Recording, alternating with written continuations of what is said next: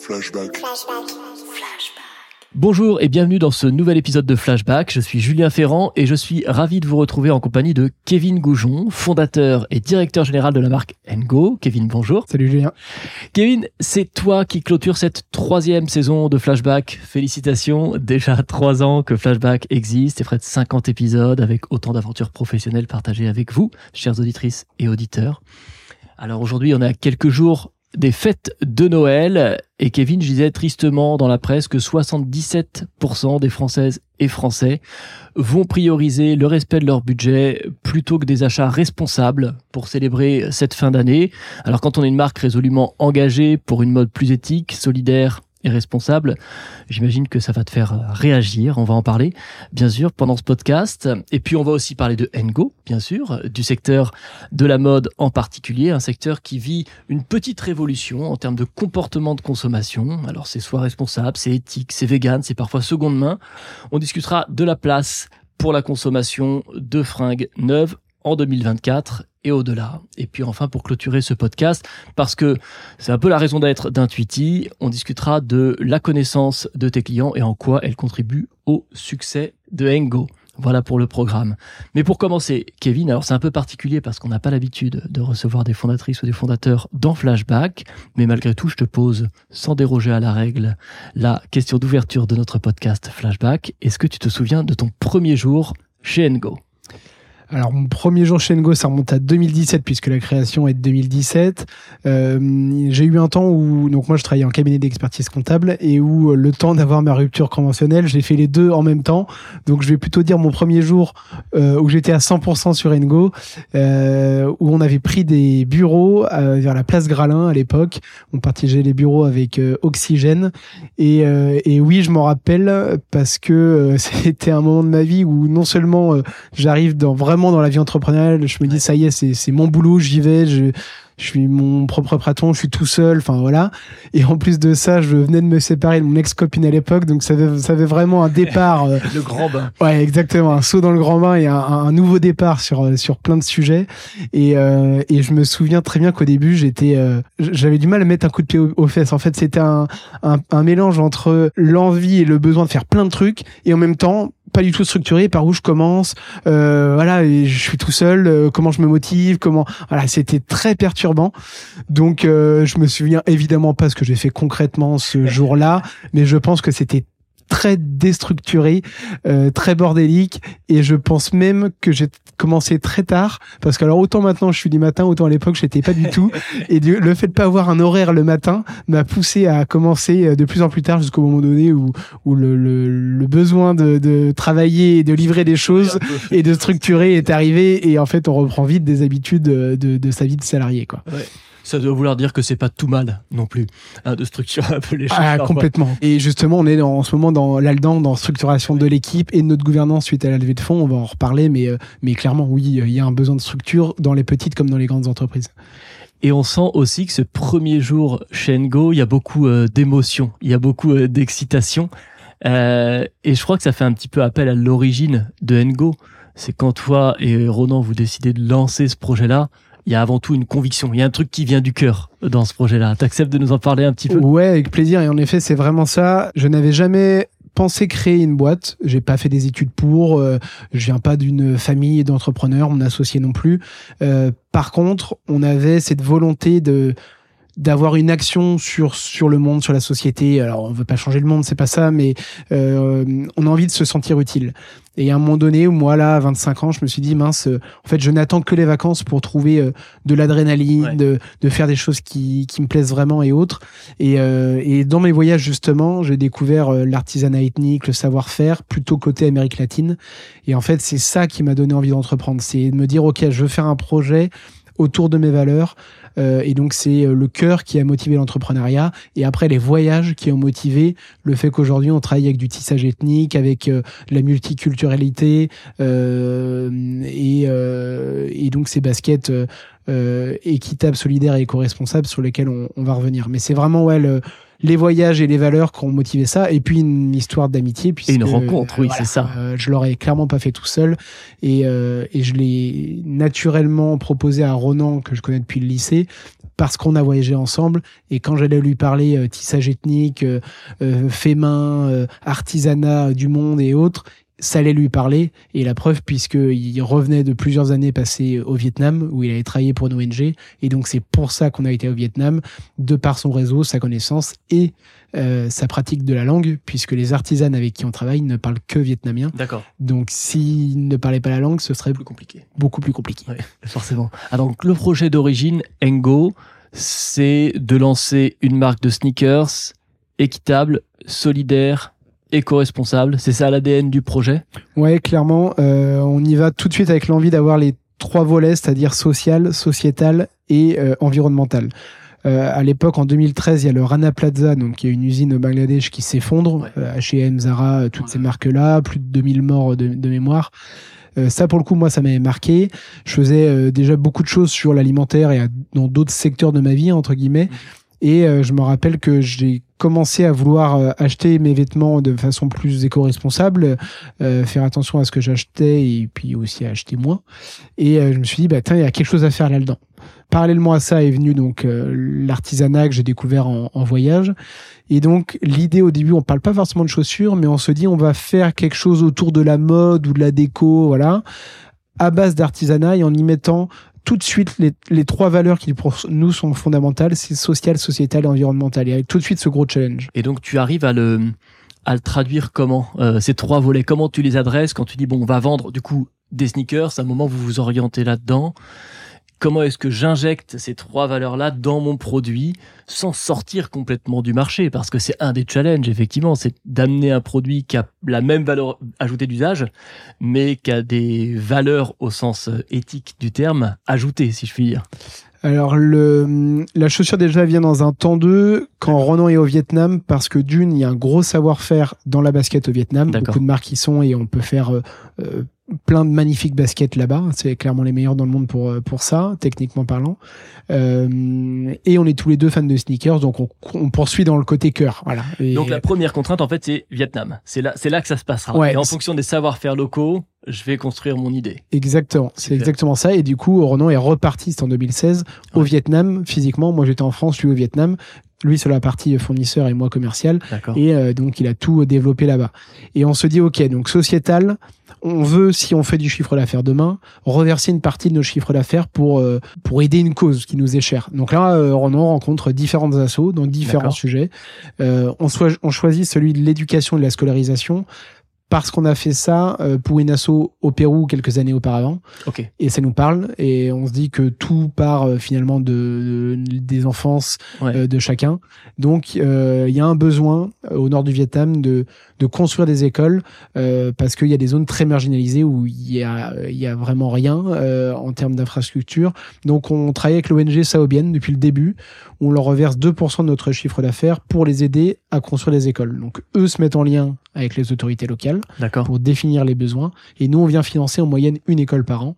Donc, on a financé euh, six écoles depuis le début du projet.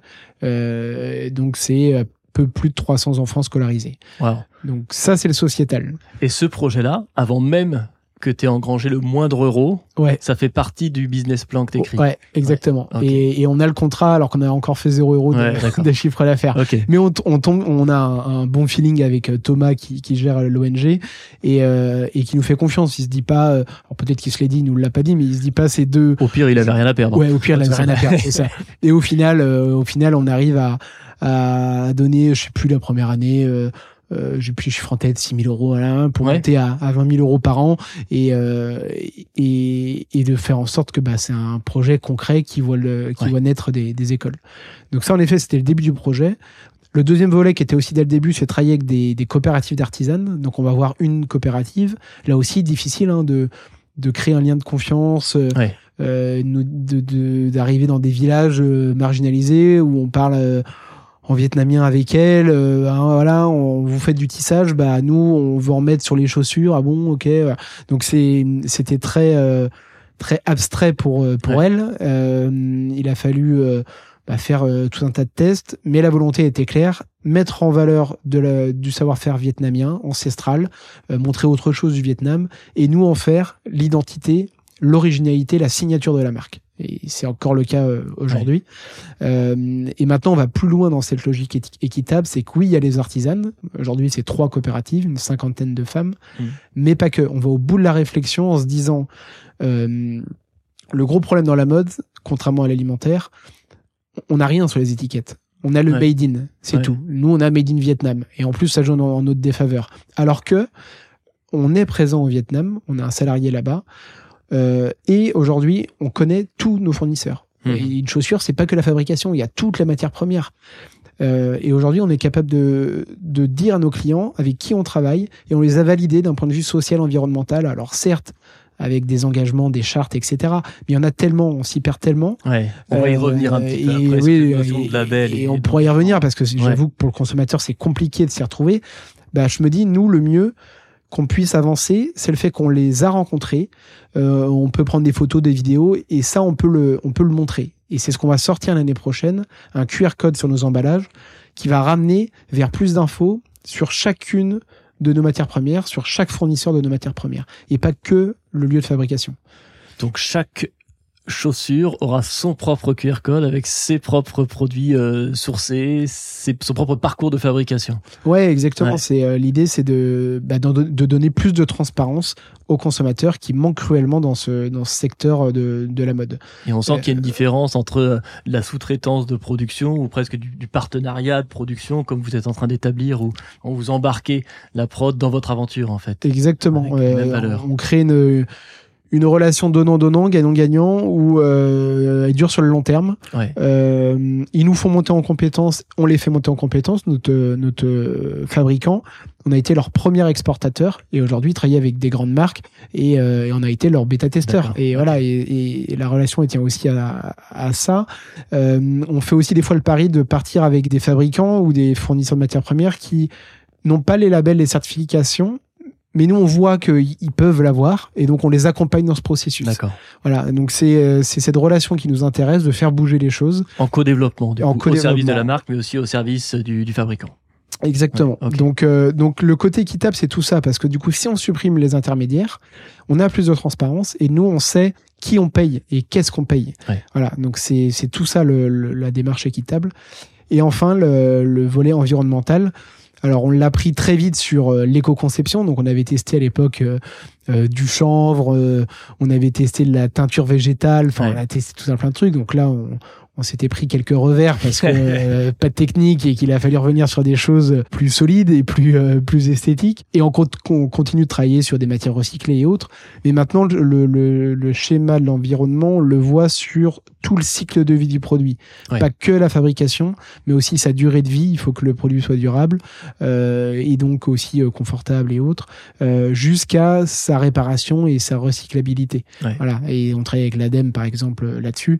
Donc ça se complexifie c'est ça aussi qu'il faut qu'on arrive à on arrive à sensibiliser le consommateur sur tout ça. Ouais, complètement. Je comprends. Et à la fois, euh, quand on le dit aujourd'hui, là, en 2000, 2023, il y a des choses que tu évoques euh, qui peuvent sembler être dans notre quotidien, mais si on regarde 7 ans dans le rétroviseur, bon, finalement, ces sujets-là n'étaient pas tellement euh, d'actualité. Alors, c'est, je comprends qu'il y a la notion de conviction personnelle. Il y y a un feeling aussi, tu as un sens du marché où tu te dis, euh, je sens que ce truc-là, ça peut, vraiment prendre. En fait, ça part d'une conviction personnelle où tu te dis bah si moi je le pense, d'autres vont le penser et oui ça va on va aller là-dedans. Donc en effet, euh, comme je dis tout le temps, on n'est on n'est pas pionnier parce que euh, Veja s'est lancé en 2004 ou 2005 et et euh, pour le coup, eux, je considère qu'ils le sont. Ouais. Pour autant, nous, quand on a l'idée en 2016, euh, il n'y a pas autant de marques qu'aujourd'hui. Oui, on n'en parle pas autant qu'aujourd'hui. Ouais. Donc, on a quand même un petit coup d'avance. Et en effet, ça nous permet d'ailleurs très vite de rentrer aux Galeries Lafayette, qui lancent Go for Good, leur, leur label, Ouais. et où euh, bah, ils ont, euh, pour le lancer, pas euh, 50 000 marques, là aujourd'hui c'est le cas. Ouais. Donc en effet, on a un petit temps d'avance. Et après, il y a eu un courant en 2019-2020 où là, il y a eu euh, euh, un essor parce que bah, les, de plus en plus de marques se créent, euh, les médias en parlent davantage, et voilà, ça lance, euh, ça lance une mode et, et, euh, et chacun veut lancer sa marque éco-responsable. Ouais, c'est ça. Aujourd'hui, ça devient presque, euh, pour certaines parties de la consommation, en tout cas de consommatrices et de consommateurs, euh, presque un prérequis. Ouais. C'est-à-dire que la marque soit engagée ou en tout cas ouais, soit engagée au, au sens large du terme. Puis on va rentrer un peu dans le détail de ce que ça peut vouloir dire comme engagement. mais minori- minorité. Aujourd'hui, les gens qui où c'est vraiment une un indispensable, c'est une minorité de la Ah. population. Euh, Alors, il suffit, de regarder le, le succès de de Shine. Euh, quand on voit le succès de Shine et en, et en plus c'est chez les plus jeunes, on se dit que bah nous on a encore du taf sur la Et ouais. sensibilisation. Bon, écoute, c'est top. Ça fait une, une super introduction sur le deuxième volet de notre flashback, qui est justement euh, cette évolution des comportements de consommation. Allez, depuis dix ans, si on regarde un petit peu dans le rétro, donc tu as évoqué Veja, euh, qui était plutôt pionnier. On peut penser à des marques comme Patagonia, par exemple, qui sont des marques entreprises à mission, avec une mission résolument orientée vers la protection de la planète. Euh, donc j'imagine que quand vous créez Ngo, quand même, c'est des marques qui, qui vous inspirent, que vous regardez, qui, qui ouvrent le chemin d'une certaine manière même s'il n'y a pas tellement de marques euh, françaises, en fait, euh, à porter cet édentard-là. Euh, et pour revenir sur ce que tu disais, il y a cette, euh, cette schizophrénie un peu du marché où on sent qu'il y a une tendance vers une consommation plus responsable et à la fois un appel vers les prix bas qui permet difficilement de, de faire cohabiter ces deux enjeux pour une marque. C'est quoi ton point de vue là-dessus, toi, et comment est-ce que vous pouvez vous positionner pour rester dans le marché tout en défendant vos valeurs? Alors nous là-dessus, on s'est toujours dit qu'on voulait rendre euh, accessible au plus grand nombre une mode éthique. C'est-à-dire que euh, le mot éthique, il est euh, subjectif.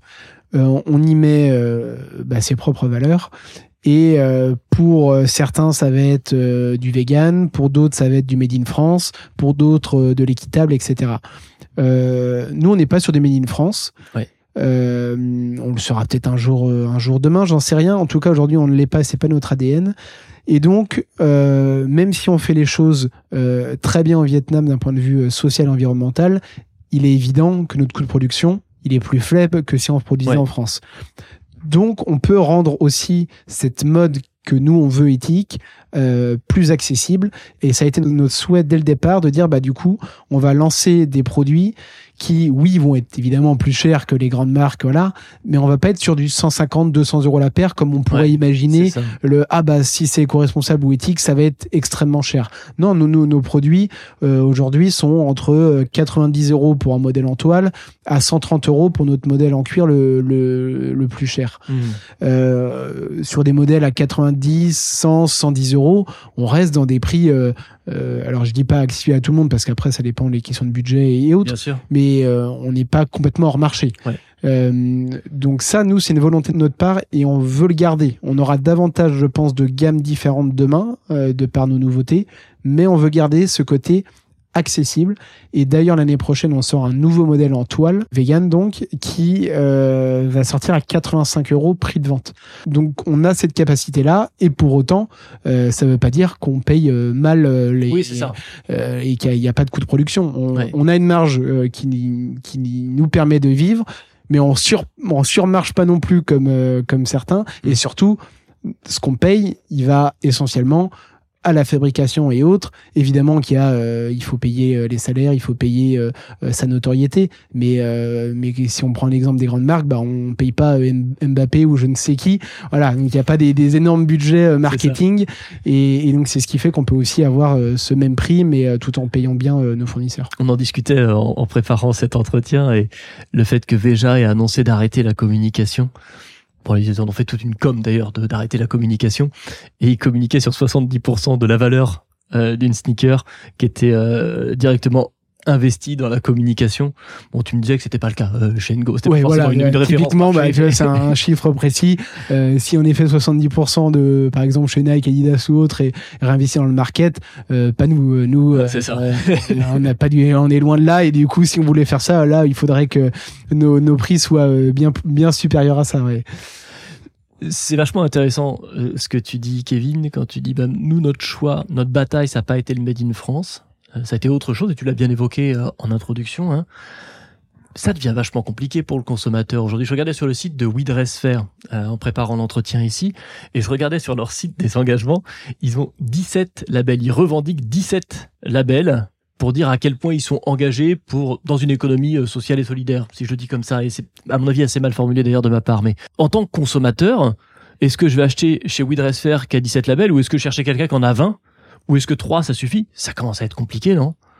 En fait, la multiplication des labels, elle vient du fait qu'on peut être certifié sur tout le cycle de production. C'est-à-dire que le fournisseur de matières premières, il va certifier sa matière première, donc il va certifier qu'elle est bien recyclée, donc il y a un label pour ça. Euh, lui, en tant que euh, fournisseur ou en tant qu'usine, ils vont se certifier euh, sur les conditions euh, d'emploi de leurs salariés, etc. Euh, et après, nous, en tant que marque, on va venir se certifier sur le fait qu'on soit bien ou équitable. Là, typiquement, nous, on est certifié B Corp. Voilà. Donc, en fait, il y a des labels à toutes les étapes, donc ça multiplie les choses et on a du mal à s'y retrouver. Euh, je pense que plus que euh, chercher à comprendre euh, ces différents labels et se dire en qui on peut avoir confiance comme label ou autre, je pense que il faut aller voir la marque et voir dans quel quel est son niveau de transparence. Je pense que une marque qui dit beaucoup de choses, qui montrent beaucoup de choses et pas que les côtés positifs, mais où il va y avoir tout un tas d'informations sur sur leur site et qui va même potentiellement répondre à certaines questions euh, dans les podcasts ou, euh, ou par des questions qu'on peut poser sur leur formulaire de contact ou autre. Je pense qu'on peut avoir confiance dans cette marque-là, peut-être même plus que sur une marque qui affiche des gros labels. Qui se cache derrière ces labels. Ouais, exactement. Et, euh, et après, bah, plus une marque est, euh, est confidentielle et où on connaît euh, les fondateurs ou les gens de l'équipe ou autres, et, et c'est aussi le propre en ce moment où il y a de plus en plus de marques, ouais. Euh, ça donne confiance. On, évoque effectivement des marques qui peuvent euh, aller jusqu'à entre énormes guillemets hein, se cacher derrière un label parce que c'est difficile d'obtenir un label et ça demande des vrais engagements. Euh, et je lisais un petit peu une étude là qui est parue d'ailleurs en octobre 2023, donc euh, très récent, et qui disait que 41% des consommatrices et consommateurs attendaient des marques qu'elles proposent des alternatives. Donc c'est près de la moitié des consos qui disent que la responsabilité de cette transition vers une consommation plus responsable, euh, elle doit être portée par les marques. Tu partages ce point de vue, toi tu penses que c'est aussi la responsabilité des marques de dire ben voilà comment on s'y prend nous. C'est peut-être pas 100% parfait, mais en tout cas c'est 100% sincère. Ah, je pense clairement qu'on est euh, on est responsable de beaucoup de choses et on doit euh, montrer euh, patte blanche. En, tout cas, on doit être transparent et en effet de dire euh, ce qu'on fait de bien, de pas bien, d'améliorable et autres. Euh, il faut qu'on donne les données aux, aux, consommateurs et après le consommateur aussi de bah, d'aller faire ce genre de marque et de se renseigner parce qu'en fait si on en revient sur la question des labels pourquoi les labels marchent autant c'est que c'est beaucoup plus facile de, se donner bonne conscience en se, en se disant bah j'ai acheté tel truc, ça a été labellisé bio ou, euh, euh Bicorp ou je ne sais ouais. quoi, et de s'arrêter à ça plutôt que d'aller creuser où ça demande du temps et, ouais. et voilà. Et, et, en réalité, le vrai travail, c'est d'aller chercher les informations. C'est ça qu'il faut faire. Et pour ça, le consommateur, tu Pour le consommateur, ça. Ouais, ça. Et donc aux marques de donner ces informations pour que le consommateur puisse se faire son propre avis. Ouais, je comprends. Et donc ça, c'est cet effet de levier-là qui fera aussi que, ben, au-delà des efforts que vous faites sur le positionnement prix, euh, eh bien l'accessibilité à l'information encourage aussi à consommer de manière plus responsable. Exactement. Et euh, l'accessibilité à l'info permet de bah, de faire ses propres choix, d'analyser les choses, mais il faut y passer euh, un peu de temps. En tout cas, il faut ouais. se, il faut se renseigner. Euh, et puis aussi, ça ça permet de bah, de faire de la communication, de montrer qu'il y a euh, tout un tas de marques sur tout un tas de secteurs ouais. et que et de dé dépoussiérer euh, pour celles et ceux qui auront encore cette image de la mode éthique, bon, c'est le truc de babos, euh, voilà, non. Et, ouais, c'est ça. Euh, même si on avait dit hein, Veja, Patagonia, qui sont des belles marques euh, avec des, des, belles valeurs, et, il en existe plein et, et donc aussi de communiquer, d'être transparent, ça permet d'attirer le, le, regard sur ces marques. Mmh. On a évoqué un petit peu plus en amont le, le positionnement d'Engo qui était volontairement aussi à un, prix qui se veut accessible. Euh, malgré tout, est-ce que tu dirais globalement que la consommation éthique, ça reste une niche sur le marché, une niche plutôt adressée au CSP+. Alors, euh, CSP+, euh, non, puisque nous, dans nos clients, on n'a pas que des CSP+, et on en revient sur justement euh, le prix qui, euh, qui reste de marché. Euh, mais de niche, oui je pense quand même ouais. que la mode éthique aujourd'hui ça reste euh, un marché de niche en tout cas si on prend sur toute la consommation euh, ceux pour qui euh, les valeurs de la marque euh, que ce soit sociale ou environnementale sont un prérequis mmh. Pour moi, oui, c'est une minorité. Encore une fois, on en revient sur le succès d'un Shine, par exemple. Ouais, c'est ça. le prix est beaucoup plus un facteur prédominant à l'achat les valeurs, même si j'aimerais que ce soit l'inverse. Disons que la tendance s'inverse globalement, mais euh, effectivement, on voit que c'est plutôt un, segment qui est en progression euh, plutôt qu'un segment euh, qui, englobe la majorité du marché. Et d'ailleurs, quelque chose qui le justifie, c'est quand on parle euh, de euh, d'un nous dans notre secteur, par exemple d'un chaussea euh, et autres, on parle de mass market. Ouais, c'est ça. bien que la masse, le, le, chiffre, la quantité, le volume, ça vient des bas prix. et donc, qui dit bas prix, forcément, dit non prise en compte des critères sociaux et environnementaux ou pas de la même manière. si on veut rester politiquement correct. euh, et donc la deuxième question que j'introduisais un peu tout à l'heure, c'est euh, pour porter tous ces sujets, sujets de mode éthique, c'est difficile de le faire tout seul en tant qu'Engo, vous le faites à votre échelle. Est-ce que vous vous associez avec des marques, avec des réseaux, avec euh, des institutions? Comment est-ce que vous faites ce travail de, je mets des guillemets énormes, mais de lobbying pour une mode plus éthique? Euh, alors déjà, ce travail, en effet, on le fait pas tout seul. Euh, c'est pour ça que quand on me pose la question sur la multitude euh, des marques qui se créent, la concurrence, pour moi, c'est pas de la concurrence malsaine dans le sens où, bah, en fait, on, on porte tous le même message.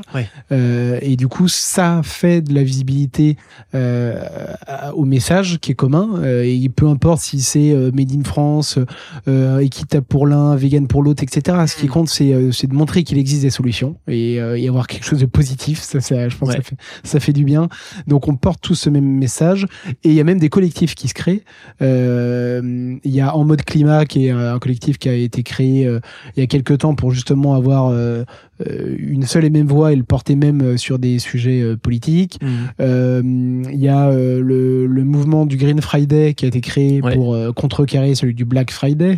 Voilà, tout ça, bah, c'est des, des marques qui se mettent entre elles pour avoir le même discours au même moment et communiquer ensemble. Donc, donc oui, on n'est on n'est pas tout seul. Pour autant, bah, c'est sûr que c'est dur de d'avoir une voix aussi euh, aussi visible que celle de, de, Shine et les gros mastodontes comme ça, mais euh, mais on y arrive quand même petit à petit. Et il faudra du temps, mais mais ça se fait bien. Et vous êtes soutenu, euh, alors peut-être pas aussi fort que vous le souhaiteriez, mais d'une certaine manière par le le dispositif Free Fashion, qui est engagé par le ministère de l'économie, je crois, pas dire de bêtises en disant ça, mais qui a vocation, en tout cas, à ben, augmenter la durée de vie euh, des produits, les faire réparer plutôt que d'acheter du neuf. Euh, ça répond un petit peu à ce que tu disais tout à l'heure sur votre bataille de dire ben on fait des produits qui sont bien positionnés dans le marché, qui sont fabriqués de manière éthique et qui durent. Ouais. Ouais, qui dure et ça c'est euh, pour moi le sujet numéro un quand on parle d'éco-responsabilité. Hein, euh, euh, si franchement je vais tout de suite sur un, un, sujet un peu provoque, limite, alors sans parler d'un point de vue euh, social, ça c'est évidemment notre sujet, mais si on prend que le volet environnemental, mieux vaut un produit 100% euh, plastique bien dégueu, mais qui va durer 30 ans et qu'on va utiliser 30 ans, ouais. plutôt qu'un truc 100% plastique recyclé, mais qui va durer deux ans ou qu'on va renouveler tous les deux ans parce que des questions de mode ou de voilà. voilà donc c'est ce qui compte finalement, c'est le fait d'acheter peu et que ça dure longtemps. Euh, mais le, malheureusement, le problème, le premier problème à ça, c'est pas tant la durabilité des produits, euh, encore que ça, ça dépend, mais c'est surtout la question de mode. Les effets de mode. C'est les effets de mode. C'est qu'en fait, à un moment donné, ce n'est plus à la mode, où on a envie de changer, où la consommation fait que, et en fait, on s'en sépare, alors que la plupart du temps, il peut être donné recyclés euh, et autres. Et donc d'où le sujet de refashion et, et autres qui vont pousser à ça. C'est euh, euh, si on a autant de, de vêtements et de, de, produits de mode sur le marché, c'est bien parce qu'on achète sans en avoir le besoin. Ouais. Et c'est là, le, pour moi, le problème numéro un si on prend le sujet environnemental du secteur de la mode.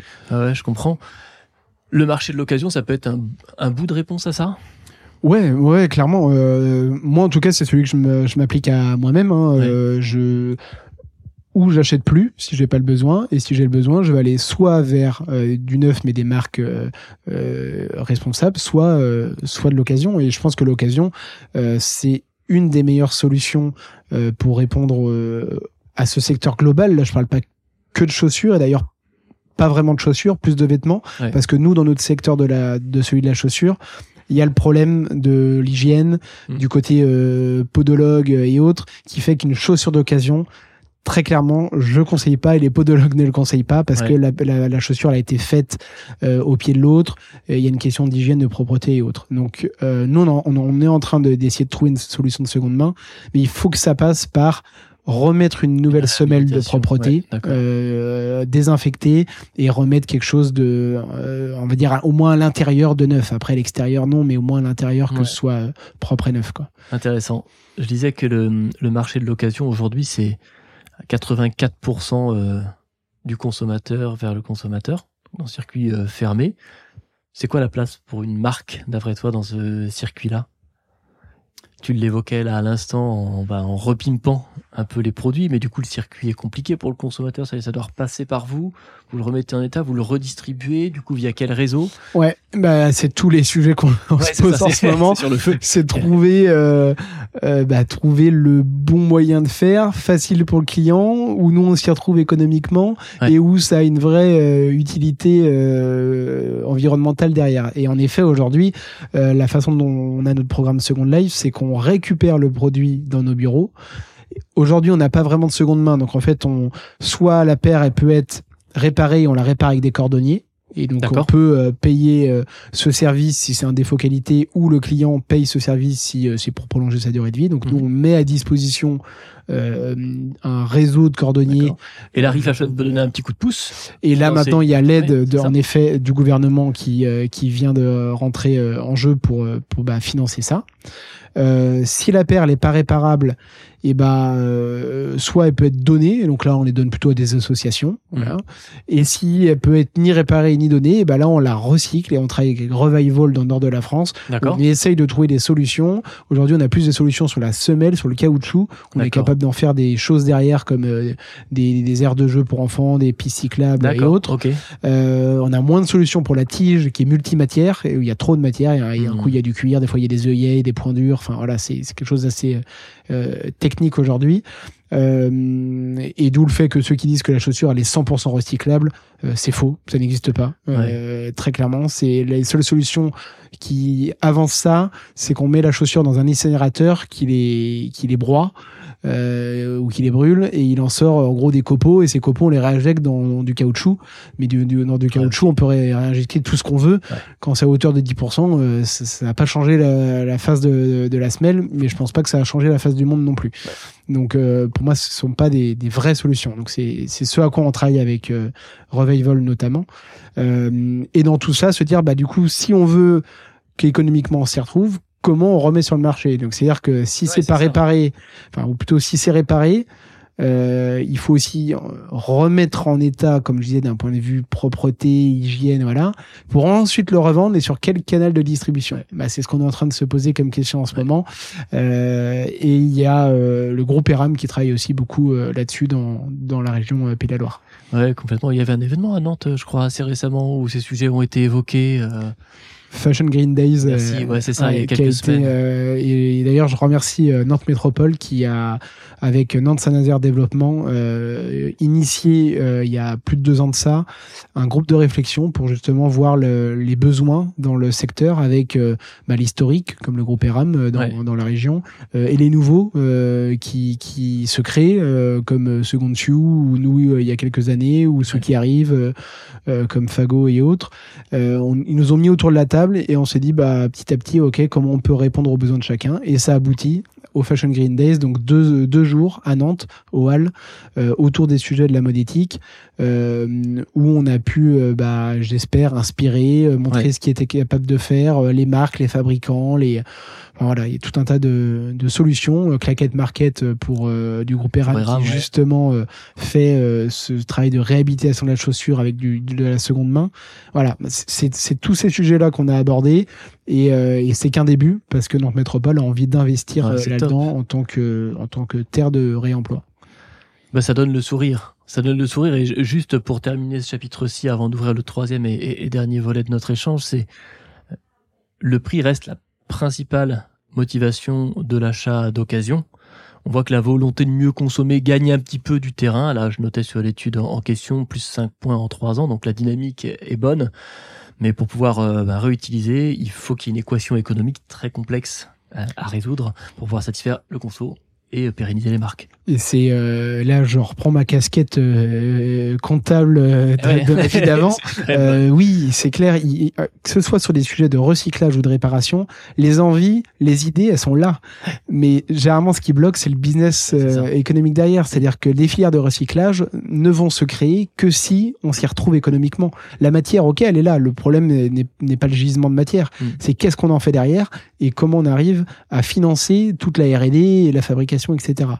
Voilà, donc c'est ça qui bloque. Sur la réparation, c'est pareil. C'est oui, on est capable de récupérer des chaussures. Il y a plein de gens qui nous disent, vous pouvez récupérer euh, mes Nike, mes Adidas, mes machins. Ouais. Bah euh, non, parce qu'en fait, techniquement, aujourd'hui, on ne sait pas quoi en faire derrière. Euh, on aimerait trouver, et tout le monde, plein de marques aimeraient trouver cette solution. Mais aujourd'hui, il n'y a pas de, euh, comme tu l'as dit, hein, sur le marché de l'occasion, bah, il faut que tout le monde s'y retrouve sur un prix plus bas, donc ça laisse moins de, moins de marge.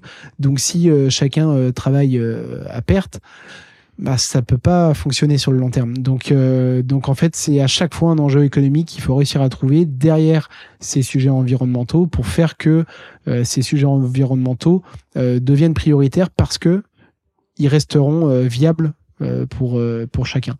Et, et il faut aussi du coup limiter les intermédiaires au maximum Ouais, euh, parce que du coup on a plus de chances de, de s'y retrouver, de trouver un business euh, euh, un business euh, qui tienne la route. Euh, C'est c'est toujours euh, c'est toujours le même sujet. Passionnant. Le troisième volet, qui surfe un petit peu là-dessus aussi, dans, la- dans une certaine euh, mesure, parce que tu disais, euh, le produit il peut durer euh, longtemps. Par contre, euh, bah, la mode, elle se renouvelle tout le temps. Ça, c'est infernal, on peut pas vraiment lutter contre. Euh, c'est infernal ou c'est génial d'ailleurs, on le voit comme on veut, mais en tout cas, c'est une des réalités avec lesquelles il faut dealer. Quand vous concevez un produit, est-ce que dans son design, il y a aussi la volonté de faire un produit qui soit typique, mais un peu intemporel quand même? Euh, complètement. Euh, quand je disais du coup que euh, le, le volet environnemental, on le prenait pas que sur l'éco-conception, euh, c'est aussi là-dessus. C'est-à-dire quand on va créer une collection, on veut qu'elle soit intemporelle. C'est-à-dire qu'on la crée pas pour une saison. Ouais. Une fois qu'on crée une ligne, on la crée pour plusieurs saisons, voire même euh, toute la vie, si elle doit marcher toute la vie. Ouais. Si je prends un exemple, notre modèle Saigon, qui est notre best-seller aujourd'hui, Mhm. on l'a sorti en 2018. On en sort une V2 l'année prochaine, en 2024. Euh, mais pour la première fois, donc six ans après, Ouais. pendant six ans, on a euh, surfé sur ce modèle qui était euh, iconique et qui reste notre best-seller aujourd'hui. Donc ça, c'est notre volonté à chaque fois qu'on sort une collection, qu'elle qu'elle soit intemporelle. Pour ça, bah, il faut avoir des choses basiques sur les coloris, même si on peut se faire plaisir des fois sur des coloris un peu plus de saison, mais du coup, on limite la prod pour se dire, bah ok, c'est édition limitée et, Ouais. et pas de surstock, pas de surprod. Voilà. Mais du coup, sur des modèles intemporels, bah, on va essayer d'avoir des, des coloris basiques et des formes basiques. On n'est pas une marque qui va créer une chaussure euh, qui se barre dans tous les sens, euh, la dernière runner avec une semelle toujours plus grosse, machin. Non, parce qu'on sait que ça, ça va satisfaire déjà une minorité de personnes Ouais. et ça va faire un temps et après ça va disparaître. Donc en fait, nos stocks, ils vont être euh, ils vont être euh, ils vont ils vont être dépréciés, ils serviront Ouais. plus à rien. Et le but c'est pas qu'on fasse de de la promo en fin de saison. Ça nous arrive de faire de, du fin de série comme il y a sur notre site, sur des, des ratés de coloris, de modèles, parce Mhm. qu'on peut pas euh, viser juste à chaque fois. Mais le but numéro un, il est que ça dure et donc de- d'avoir des prix justes toute l'année, ne pas avoir à solder un produit puisqu'il va être là la saison d'après, puis la Oui. saison d'après, que ce soit sur notre T'as pas site. besoin de liquider ton stock. Exactement. Et idem pour nos revendeurs en magasin. Alors des fois, c'est un- une propre balle qu'on se met dans le pied, hein, c'est sûr, d'un point de vue économique. Mais nous, notre mission, elle est euh, de faire des produits euh, durables et, euh, et d'aller au contre-courant de cette fast fashion. Ouais. Donc il faut qu'on aille à contre-courant de cet effet de mode. Pour autant, évidemment, qu'on surfe dessus pour faire des produits tendance, mais aller à l'encontre de ce côté de euh, court-termiste, Ouais. saison, euh, fin de saison, euh, surproduction, etc. C'est ça qu'on qu'on veut surtout pas faire. Et à la fois, quand tu imagines la marque Ngo, il y a plusieurs choses là que je veux adresser sur ce dernier volet. C'est tu es à l'écoute du marché et puis d'une communauté. Euh, et tu vas me raconter l'histoire de, de- enfin, nous raconter l'histoire d'Engo. C'est et tu l'as dit en préparant l'échange, c'est j'ai fait exactement ce que je préconisais pas dans ma précédente vie. J'ai pas fait d'études de marché. J'ai fait autre chose pour créer Ngo. Qu'est-ce que t'as fait? Oui, euh, souvent, souvent je dis ça parce qu'en effet, euh, quand euh, on a créé Ngo et Gronon, donc on avait 25 ans, Et moi qui suis de nature plutôt rationnelle, comptable, j'ai été à un moment de ma vie où j'ai eu une dose d'irrationalité qui fait que je suis passé très vite, voire tout de suite, de l'idée à l'action. Et quand je dis très vite, du coup, c'est que j'ai squeezé des trucs un peu des cas d'école, style études de marché ou style business plan, combien il faut que je vende de chaussures avant de me rémunérer ou avant d'en vivre, etc. Euh, par contre, on a été dans l'action, on s'est fait plaisir, on a fait le produit, euh, on l'a développé. Et on a lancé une campagne de crowdfunding. Alors à l'époque, c'était tout nouveau. Maintenant, sur Ulule, on voit des projets euh, passer euh, tous les jours. Mais euh, à l'époque, on l'avait fait donc en 2017 sur KissKissBankBank. Et ça, ça a été notre étude de marché en fait, parce qu'on a mis notre modèle à un prix euh, attractif de précommande en disant bah est-ce que vous êtes prêt à nous aider à l'acheter et vous le recevez dans, dans trois mois mmh. et oui euh, la, la, campagne a été concluante donc on s'est dit bah ok le, on a validé le concept on a validé euh, le produit le design et ça plaît et c'est ça notre vraie étude de marché ça a financé notre première prod et ça a créé votre première communauté de fans aussi. Exactement. Et donc ça a créé notre première communauté de fans, nos, premiers clients, euh, sur lequel aujourd'hui, bon, eh ben, certains sont encore là aujourd'hui, euh, et avec qui on fait de la co-création aujourd'hui. Alors la co-création, ce qui est marrant dans l'histoire de Engo, c'est qu'on l'a fait dès le début, mais sans le savoir et sans le nommer, puisqu'on leur a demandé avant même la campagne de crowdfunding on avait commencé à créer nos réseaux sociaux. Alors euh, surtout euh, euh, nos potes, les amis des potes, les proches, voilà, hein, c'est surtout ça au début. et on leur demandait leur avis sur les échantillons qu'on partageait. ils ont voté pour le nom de marque Engo, pour le logo. Voilà, ils votaient pour tout un, tout un tas de choses parce que ça nous intéressait de les inclure dans cette dans cette démarche entrepreneuriale on l'a, je pense, un peu perdu après, plus par manque de temps et le fait de vouloir aller vite. Et on l'a repris il y a un an, un an et demi de ça, où maintenant on a un process innovation et où on fait tout un tas de sondages auprès de nos clients et non clients pour définir leurs besoins en termes de produits et donc que nos produits répondent à un besoin. C'est quand même le, but et pas juste faire quelque chose pour faire quelque chose. Hein, et on en revient sur le sur la dimension de la mode. Euh, et derrière, on affine. Euh, on part du besoin. Ok, euh, quelle forme de chaussure Ok, avec quel coloris euh, Avec quel prix Voilà. Et en gros, c'est un peu notre étude marketing où on inclut du coup notre communauté dans cette co-création de nos futurs produits. Comment tu animes ça? C'est via vos réseaux sociaux? Est-ce que c'est de l'emailing? Est-ce que c'est du focus group? Comment tu t'y prends? Eh ben un peu de tout ça. Euh, on fait des focus group dans nos bureaux nantais. On fait euh, de l'emailing, alors pas de des gens qui n'ont pas décidé de recevoir, mais euh, on, sur les gens qui se sont inscrits à nos newsletters, on propose de répondre à ces sondages. Et après, on a des emailing de personnes qui ont répondu au sondage et qui peuvent en recevoir d'autres et euh, arrêter de les recevoir si, sont plus, si ça les intéresse pas. Euh, sur nos réseaux sociaux, on communique, on invite à, à y répondre et on va même faire euh, de l'acquisition client aussi via ces sondages en disant bah justement euh, vous nous connaissez pas, mais votre avis nous intéresse en fait. Euh, donc on va aller chercher ces avis-là, et puis bah peut-être que la démarche et du coup la marque va vous plaire et que vous allez devenir client.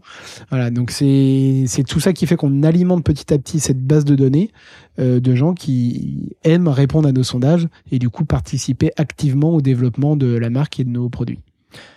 Et de ramener ce produit-là au plus proche du besoin et toujours alimenter du coup ce positionnement euh, bah, éthique et responsable. C'est tu vas pas produire un produit qui te fait juste plaisir à toi en tant que fondateur de la marque, mais elle va répondre à un besoin réel. Exactement. donc ça contribue aussi euh, au-delà de de ce côté intemporel, tu réponds à un besoin réel, donc tu sais que tu vas le vendre euh, derrière. Exactement. Et j'ai deux exemples concrets à donner là-dessus. C'est là on veut lancer une nouvelle gamme de bagagerie et accessoires. On veut aller sur ce marché-là. Euh, c'est tellement large, on peut tout faire. Bah, on va partir de besoin, leur dire bah, qu'est-ce que vous utilisez comme bagagerie, avec combien vous avez de sacs, combien vous avez de sacs de bananes, quelle utilisation, etc. Donc, euh, donc là, on est en train de de partir avec eux sur un, un, besoin pour créer une nouvelle gamme. Et on le fait aussi sur les produits existants, comme je disais, la, la Saigon, qui est notre best-seller. On avant d'en sortir une V2 qui sortira l'année prochaine, on est revenu vers tous les utilisateurs euh, en leur disant bah c'était quoi les avantages, c'était quoi les inconvénients. Les avantages c'était bah le design il nous plaît, euh, changez rien, ok. D'accord. Et euh, les inconvénients euh, c'était plus euh, euh, bah, il y avait un morceau de suède euh, de cuir suède à l'arrière qui des fois pouvait déteindre sur certains coloris comme le bordeaux. Bah du coup on a euh, on est passé sur un cuir lisse où là plus de problème de déteinte. D'accord. Euh, pareil, le suède à l'avant, des fois qui pouvait craqueler, bah pareil, on l'a remplacé par un matériau euh, plus résistant. Donc en gros, on a amélioré la durabilité du produit. Euh, on a gardé le confort, qui était quelque chose qui était euh, dans les, les top euh, top niveau sondage. Euh, idem pour le design. Enfin voilà, on a on est parti de- des retours clients pour se dire comment on l'améliore, tout en gardant ses, ses forces. Et ça, ça sort euh, en janvier 2024. C'est difficile à faire, ça. Je pense aux auditeurs, aux auditrices qui, qui nous écoutent et qui disent Moi, j'arrive pas à intégrer euh, le consommateur dans mes cycles de décision, euh, que ce soit pour la création de produits ou pour de l'amélioration continue. Alors, il faut un peu plus d'anticipation, puisque du coup, on rajoute des étapes euh, dans un processus de création qui est déjà long. Euh, donc, je sais que le pôle produit, les fois, en même temps, ça les intéresse et en même temps, des fois, ça les stresse. Ouais, c'est ça. donc, il faut davantage d'anticipation, un temps plus long. Euh, mais je pense qu'on apprend en faisant et nous, on s'est pas mal amélioré. On va continuer de s'améliorer sur ce processus. Euh, mais mais j'y tiens et, et je compte bien le garder dans dans, dans les étapes de création. Donc il faut l'anticiper, il faut euh, voilà, euh, prendre le temps, mais c'est pas difficile et c'est pas impossible. La preuve, et on n'est pas les seuls à le faire. Euh, et dans ce, moi j'aime à, demander l'avis autour de moi, euh, et donc euh, à commencer par euh, la communauté. Et on va même plus loin puisque dans le cadre de notre levée de fonds, on a ouvert le capital à qui voulait euh, sur l'ITA, la plateforme de crowdfunding Ouais. l'ITA. Et donc là, carrément, des clients et non clients, notre communauté ont pu investir et devenir actionnaires de Ngo, où on va en plus, bah, du coup, leur faire du reporting euh, financier, social, environnemental. Et, euh, et voilà, ça leur donne euh, bah, le sentiment encore plus que euh, leur achat responsable, bah, de prendre part à ce mouvement vers une mode plus éthique Ouais. et, euh, et de, de contribuer à un projet euh, sur lequel ils, ils rejoignent les valeurs. Donc, il y a cette histoire quand même de, de cœur, moi, que je trouve qui tient tout au long de notre podcast, de cœur, de conviction, de, euh, ouais, de communauté, d'envie quand même de changer les choses en profondeur. Je dis pas le monde, mais changer les choses en profondeur et, et avec le collectif. Et ouais, il y y, y a un truc, tu vois, que mon associé dit souvent et que j'aime bien. Euh, il dit on n'est pas, euh, on, s- on, on prétend pas être euh, la solution, mais on est une solution. Ouais. Voilà, on est une solution, euh, libre à chacun de la prendre ou pas et de et de, de la juger, mais on est une solution. Et il y en existe plein d'autres. Et je pense que ça fait du bien de voir aussi des, des gens qui et on le dit, on fait pas les choses parfaitement, personne le fait, Mm. mais au moins on, on avance, on agit et on a, en effet on agit avec cœur et ça je suis d'accord avec toi, ça ça a été de la création jusqu'à aujourd'hui et ça le sera demain et je pense même que le jour où on ne fera plus les choses avec cœur ou conviction, euh, bah, peut-être qu'on arrêtera Ouais. et, et on a besoin de ça nous pour euh, avancer avec Ronan pour euh, pour euh, bah, pour avoir notre énergie. Et on, on fonctionne à ça. Et d'ailleurs on dit de, de nous souvent quand euh, quand on fait des séminaires euh, des, des études des tests ou autres qu'on est des gens authentiques et on revient sur sur ce côté là donc voilà c'est c'est garder euh, garder ça pour euh, pour le développement de la marque. Et je pense que ça du coup ça ça respire euh, ça respire euh, Ouais, je te confirme, plutôt. Au terme de cet échange, en tout cas. Mais alors, quand on travaille avec le cœur, aussi parfois, il y a quelques euh, dérapages entre vie pro, vie perso. Comment est-ce qu'on arrive à garder le cap de tout ça? Oui, clairement, quoi, parce que du coup, euh, on travaille avec le, le cœur, on, on pense plus euh, cœur que travail. C'est, euh, c'est, euh, on a des fois pas l'impression de travailler parce que c'est sa boîte, c'est son bébé, on aime ce qu'on fait, euh, même s'il y a des moments évidemment durs, stressants, comme tout chez l'entreprise, je- ça c'est une évidence. Euh, mais oui, l'équilibre vie pro vie perso, moi je l'ai pas mal taffé euh, au fil du temps, euh, et là aussi je l'ai structuré. Euh, maintenant, je le me côté donne. comptable qui ressort. Ouais, voilà, c'est ça. Le besoin de structure à un moment donné, de- de- d'anticipation et autres. Maintenant, je me dis, je m'impose, je travaille pas le week-end. Et quand je dis je travaille pas, c'est je ne regarde pas mes mails parce qu'en Ouais. fait, si je regarde mes mails, même si c'est pour ne pas y répondre, ça va me polluer l'esprit. Mhm. Donc, euh, je fais des grosses journées en semaine, euh, du lundi au vendredi. Par contre, euh, le week-end, je coupe totalement et, euh, et je m'y tiens euh, parfaitement bien. Idem pendant mes vacances. mes vacances, c'est je prépare tout en amont. Généralement, je suis charrette avant de partir en vacances que je veux clôturer un maximum de choses. Mais par contre, c'est off le portable et, et ça fait un bien fou et je reviens euh, avec plein d'énergie, avec plein d'idées et, euh, et reposé. Donc, euh, donc voilà, c'est ma façon d'équilibrer vie pro vie perso, du taf en semaine et puis et puis off le week-end. Beaucoup de sport. pratiquement tous les jours. Je fais du vélo en compétition. Le vélo, c'est un sport qui demande beaucoup d'entraînement. et mais c'est mon c'est mon exutoire et c'est aussi ce qui fait que en semaine, j'évacue euh, le stress et autres. Euh, donc ça, c'est pareil, c'est mon, dans, mon agenda. C'est un, un, le créneau vélo. Ah, exactement, il y a le créneau vélo et j'y déroge pas. C'est comme un rendez-vous. Euh, voilà. Donc euh, ça, c'est aussi ma façon de gérer mon équilibre vie pro vie perso et, et cet équilibre qui va euh, être chamboulé puisque j'attends un enfant. Donc, il va falloir restructurer cet équilibre avec. pour le meilleur. Euh, voilà, exactement, pour des très belles, des très belles choses. Merci. Euh, et donc, bah là, il faudra aussi inclure ça dans l'agenda de la semaine sur euh, sur le matin, le soir. Voilà. Donc, c'est je mon agenda, c'est vraiment euh, là où je mets tout ma vie pro, ma vie perso, et je pense que tout est lié.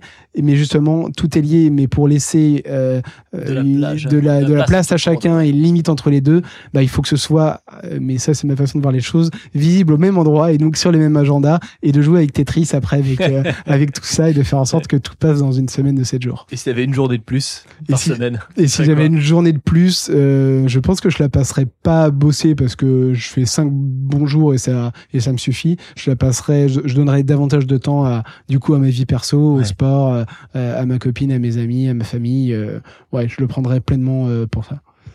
Je te pose une dernière question, bonus, Kevin, à l'approche des fêtes de fin d'année. En plus de Ngo, est-ce que tu as une marque éthique à conseiller à nos auditrices, à nos auditeurs? Une marque coup de cœur?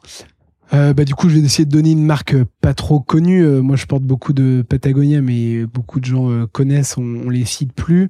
je vais essayer de donner une marque locale. Une, une marque que j'ai découvert il y a peu de temps. Ils viennent d'arriver sur Nantes pour mettre un petit peu le drapeau nantais. Ils viennent de, ils viennent de Lille. C'est La Virgule.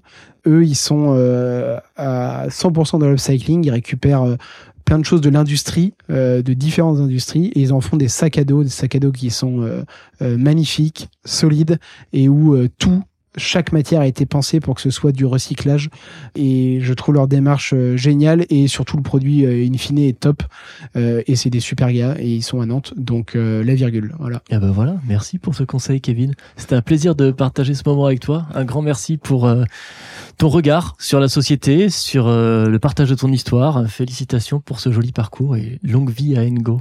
Euh, plaisir partagé. Merci beaucoup pour euh, l'invitation, Julien. À bientôt, Kevin. Salut.